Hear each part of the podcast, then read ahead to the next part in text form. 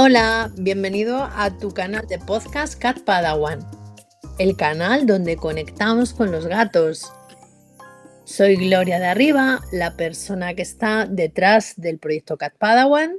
Soy terapeuta experta en gatos, nutricionista felina y una promotora de las terapias holísticas. Pues hoy me gustaría eh, hablar sobre mm, las terapias en gatos. Esto es un tema que, mm, bueno, cuando yo me formé eh, para ser terapeuta felino, em, una de las cosas que, aprendí es que mm, realmente las personas quieren buscar enseguida la solución al problema y no es tanto la solución al problema, sino cuál es el, la causa o de dónde viene o por qué el gato está expresando lo que expresa em, de la manera que lo expresa y, y por qué lo expresa así. Porque al final mm, se trata de, esto, ¿no? O sea, los gatos, eh, como la mayoría de los, de los animales, em, expresan lo que, lo que sienten en ese momento. Entonces no hay capas, no hay capas, no hay filtros, no hay capas, ¿no? Ni filtros, ni, ni segundas intenciones, ni intenciones retorcidas. Es así. En la mayoría de los casos me encuentro con, con esto, ¿no? O sea, Gloria, tengo un problema con mi gato. Eh, mi gato, por ejemplo, mi gato se pelea con, con el otro. ¿Y qué puedo hacer? Porque claro, esta situación nos está sumiendo en el caos en, casa, ¿no? No podemos vivir así. Y cuando les dices que, realmente hay que hacer un análisis de la situación y que tenemos que ver un poco, eh, pues, de dónde viene eh, todo esto, el origen de su gatito, cómo se ha criado, en qué ambiente viven. De hecho, yo eh, siempre que puedo y, si mis clientes están dentro de mi radio de acción, no mucho más allá de, 70 kilómetros a la redonda, eh, procuro desplazarme físicamente a, los, a, las, a las casas, ¿no? Porque eh, siempre la escucha es mucho más profunda, ¿no? Y, y siempre percibes cosas que, que a través de la videollamada, pues hombre, es más complicado que te las cuenten realmente, ¿no? Eh, también es verdad que las visitas presenciales a veces, si son gatos miedosos, pues es, más complejo, ¿no? Pero, mm, pero, es verdad que los terapeutas no entramos en las casas eh, invadiendo, sino todo lo contrario, ¿no? A mí me enseñaron a entrar en, en los hogares de puntillas, ¿no? O sea, pidiendo siempre permiso a los gatos y, teniendo en cuenta su, su, personalidad, su sensibilidad, ¿no? Em, para mí es lo más importante. Entonces, haciendo ese análisis en profundidad de la personalidad del gato, de cuál ha sido su vida, cuál ha sido su impronta, indagando un poco, ¿no? Eh, cuál, es, cuál es la relación que tiene con las personas, cómo se relacionan las personas con él. Eh, si profundizamos en todo eso, al final llegamos siempre a la misma conclusión y es que el gato está expresando algo que no está funcionando bien en la casa.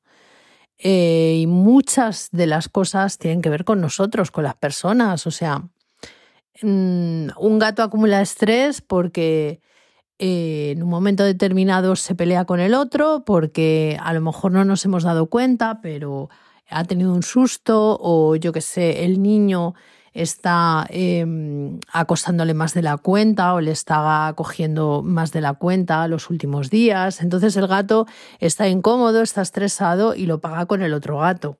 Es así de simple, ¿no?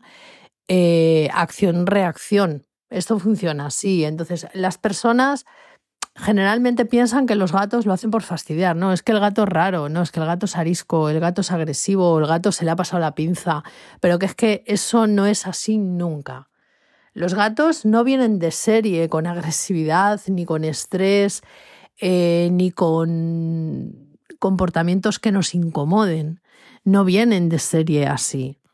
Vienen de serie eh, pues como las personas. Mm, es verdad que no vienen en blanco, pero vienen de serie mm, pues con un comportamiento de gato, porque son gatos, ¿vale? Otra cosa es que ¿qué queremos que las personas que queremos que hagan los gatos, ¿no? O cómo, o cómo, cómo queremos que sean los gatos, ¿no? Es muy esta pregunta es algo que surge siempre en las consultas, ¿no? Yo siempre se la hago a mis clientes, ¿cómo te gustaría que fuera tu gato, ¿no? Em, y, esa, esa, pregunta eh, lanza una serie de reflexiones muy potentes, ¿no? Que son las que tienen que hacer las personas, ¿no? Realmente para que una terapia funcione, da igual todas las terapias alternativas que podamos poner, eh, remedios florales, remedios aromaterápicos, eh, tapping, remedios naturales, eh, lo que queráis, acupuntura, ¿vale? Comunicación, pero al final de lo que se trata es de modificar la manera que tenemos de tratar a nuestro gato, la manera que tenemos de convivir con nuestro gato. Eso es la base fundamental de las terapias en gatos. O sea, es así.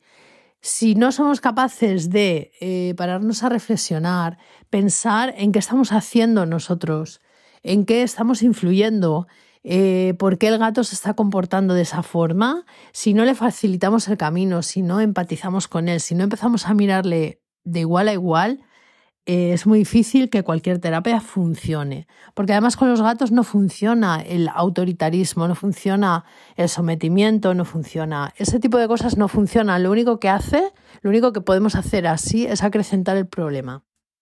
¿Vale? O sea, si el gato está estresado por X motivo, ¿vale? Eh, y está expresando ese estrés, está somatizando todo ese estrés en hacer pis en tu cama, en cagarse en tus zapatos, en eh, morder al, al cartero cada vez que viene a dejarte un paquete, ¿vale? Todo ese estrés y encima además le reñimos, lo único que hacemos es acrecentar más el problema, añadir más leña al fuego, ¿vale? Entonces, ¿de dónde parte la base y el origen? Yo muchas veces hablo con las personas y se lo digo.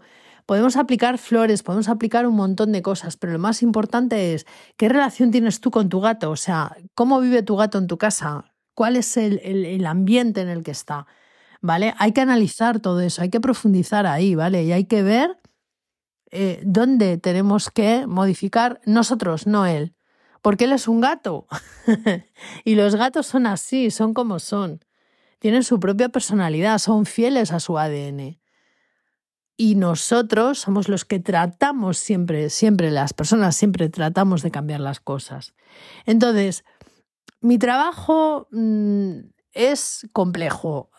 mi trabajo es muchas veces eh, cuando termino un servicio con alguna persona, siempre me dice, Gloria, pero es que eh, tú trabajas, has trabajado más conmigo que con mi gato. Y digo, claro, al final eh, se dan cuenta de que es así, ¿no? Sí que se interviene y se, y se mejora mucho la vida del gato, porque yo hago un 360 grados, eso quiere decir eh, que generalmente cuando me contratan por un servicio global de acompañamiento, procuro revisar todos los aspectos, no solamente pues las relaciones con las personas, que efectivamente eh, suele ser el bastión, ¿no? Eso suele ser el, tronco principal, ¿no? Eh, siempre las relaciones con las personas y con los otros animales y convive con otros animales en casa, pero sobre todo la relación con las personas. Eh, reviso también el enriquecimiento ambiental, ¿no? O sea, si el gato está total y absolutamente frustrado porque vive entre cuatro paredes y lo único que hace es dormir y comer. Reviso también su nutrición, ¿no? O sea, cómo se está alimentando es fundamental. Eh, influye más en su comportamiento, su forma de alimentación de lo que pensamos, muchísimo más. Y no tiene nada que ver con que, eh, no, pero es que mi gato come muy bien, no, pero es que mm, hace caca bien, hace pis bien, no le pasa nada, ¿vale? Pero eh, tiene mucho que ver con su instinto de caza, le tiene frustrado, su instinto de, desgarro con sus dientes lo tiene frustrado, no suelen masticar cuando están comiendo eh, comida industrializada, en fin, muchas cosas que tienen mucho que ver con ese comportamiento, ¿no? O sea, si hay un, mal malentendido, ¿no? Problema de comportamiento, ese gatito que escuchéis por ahí es una de mis gatas, Chloe, que está por aquí. Hola, Chloe.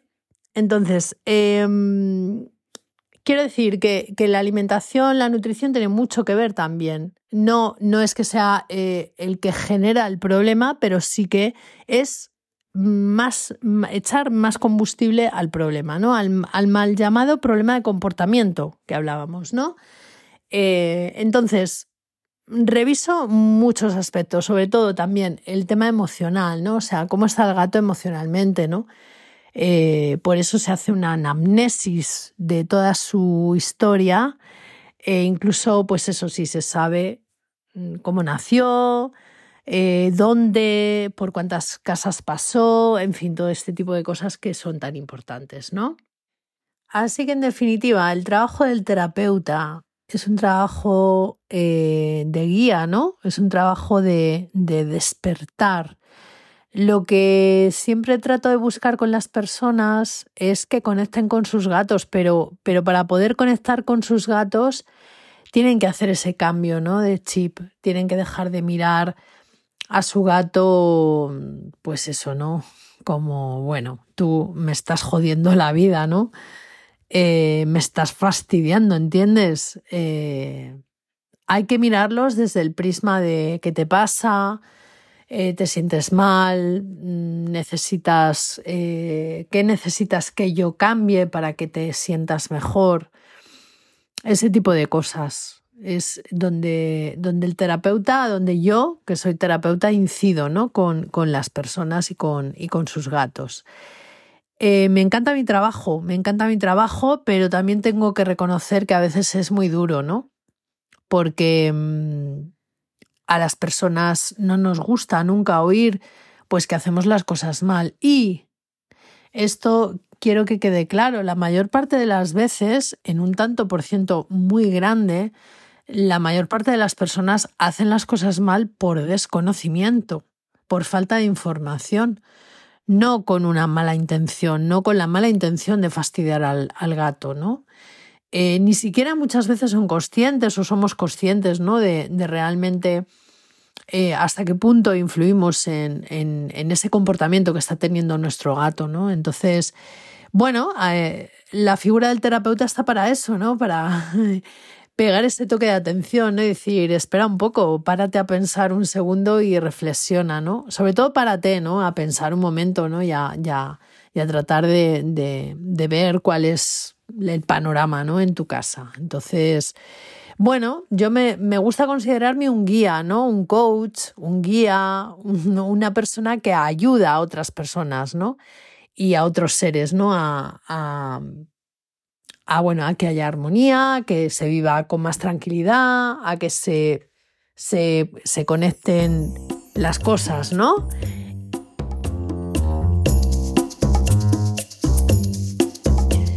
Espero que este capítulo te haya aportado. Muchas gracias por escucharme. Te invito a que visites mi blog en www.catpadawan.com. Podrás enterarte de muchas más cosas. Nos vemos en el siguiente capítulo.